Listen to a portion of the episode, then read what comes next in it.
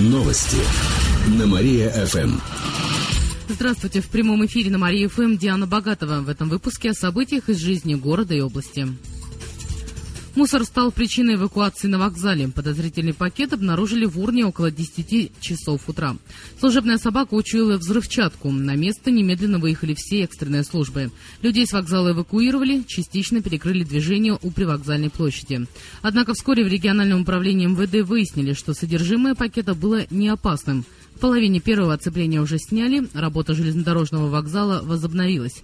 Тем не менее, в полиции призывают все так же сохранять бдительность в подобных случаях.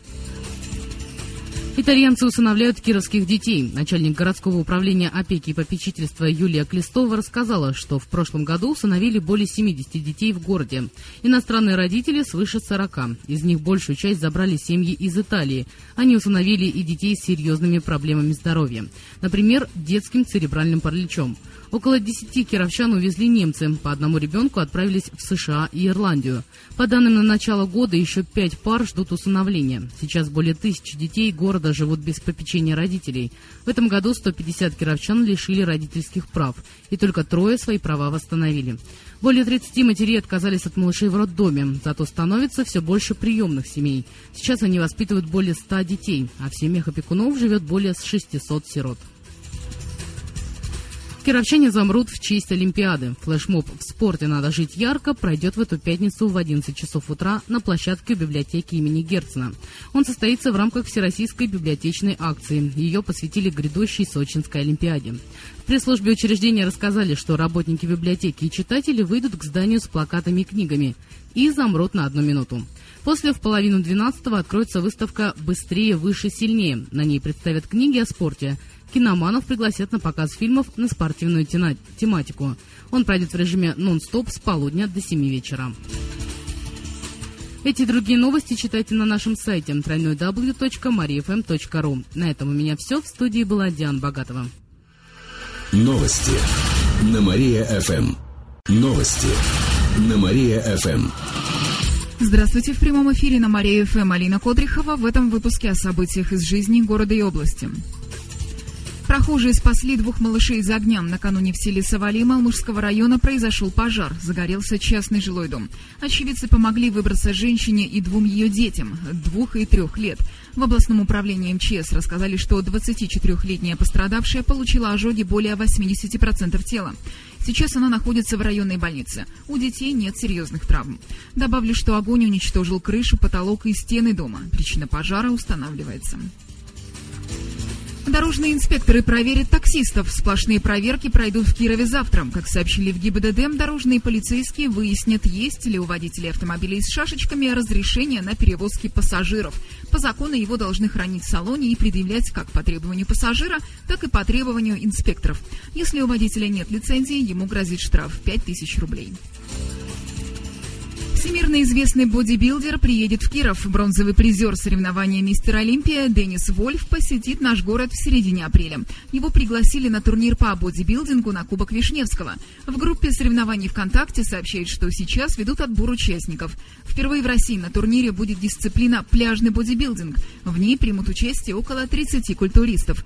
Кроме того, спортсмены померятся силами в таких дисциплинах, как фитнес-бикини и мужской бодибилдинг.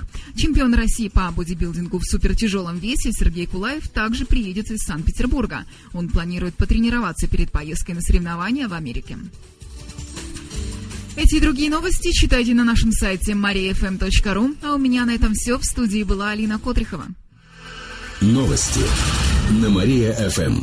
Новости на Мария-ФМ. Здравствуйте, в прямом эфире на Мария-ФМ Алина Котрихова в этом выпуске о событиях из жизни города и области.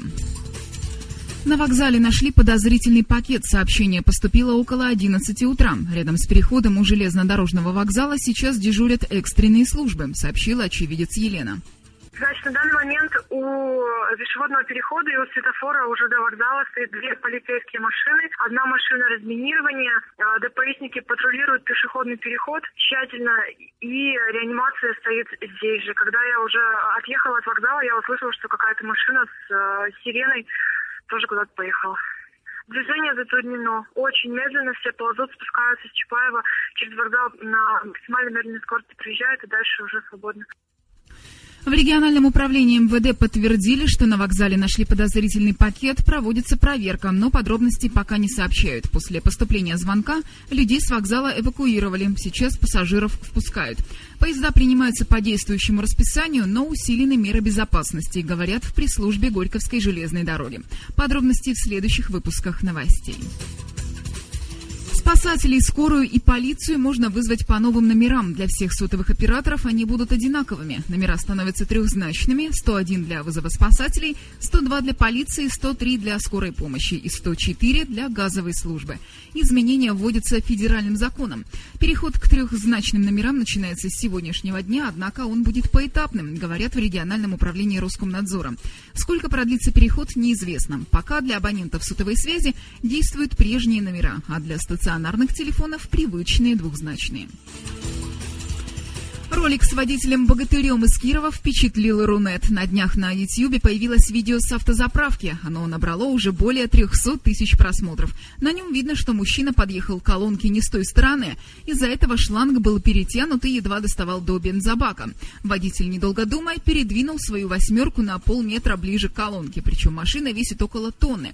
Судя по видео, мужчина не затратил видимых усилий при подъеме своего авто. Кстати, ролик уже показали по федеральному каналу, а в интернете кировчане Собянина в шутку называют Чаком Норрисом, а пользователи шутят, что на ночь он заносит машину домой. Ссылку на видео можно найти на нашем сайте mariafm.ru.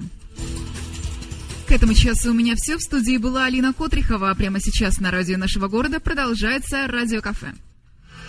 Новости на Мария-ФМ. Новости на Мария-ФМ. Здравствуйте, в прямом эфире на Мария ФМ Алина Котрихова в этом выпуске о событиях из жизни города и области. Пожар унес жизнь кировчанина. Накануне возгорания произошло в доме номер 25 по улице Пролетарской. Это случилось в квартире на девятом этаже.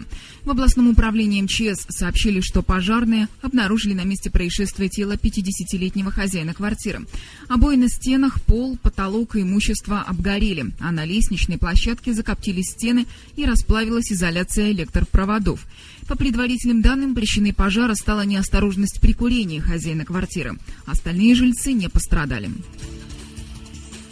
Люки проверяют после падения девочки в тепловой коллектор. Внеплановые проверки инициировала Кировская теплоснабжающая компания. Они начались накануне. Всего таких люков в городе 5 тысяч. Уже поступило несколько сообщений о дефектах и сдвинутых люках, поделились в пресс-службе.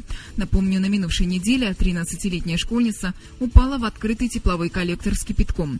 Люк был сдвинут машинами. Школьница попала в реанимацию с ожогами второй и третьей степени. Сейчас ее состояние оценивают как стабильно тяжелое сообщили в областном депздраве. Как утверждают в КТК, проверки содержания люков идут весь год. Кировченко признали лучшей медсестрой в стране. Ею стала сотрудница отделения реанимации и интенсивной терапии областной клинической больницы Людмила Мышкина. Она заняла второе место на конкурсе профмастерства «Лучший средний медицинский работник 2013 года в Екатеринбурге». Кировченко участвовала в номинации «Лучшая медсестра». Кроме того, четвертое место в номинации «Лучший лаборант» присудили медицинскому технологу Татьяне Перескоковой. Она работает в той же больнице. В Депздраве рассказали, что на конкурсе финалистам дали несколько заданий. Нужно было решить теорию, провести лабораторные исследования и показать на специальных тренажерах, как ухаживать за тяжелобольными.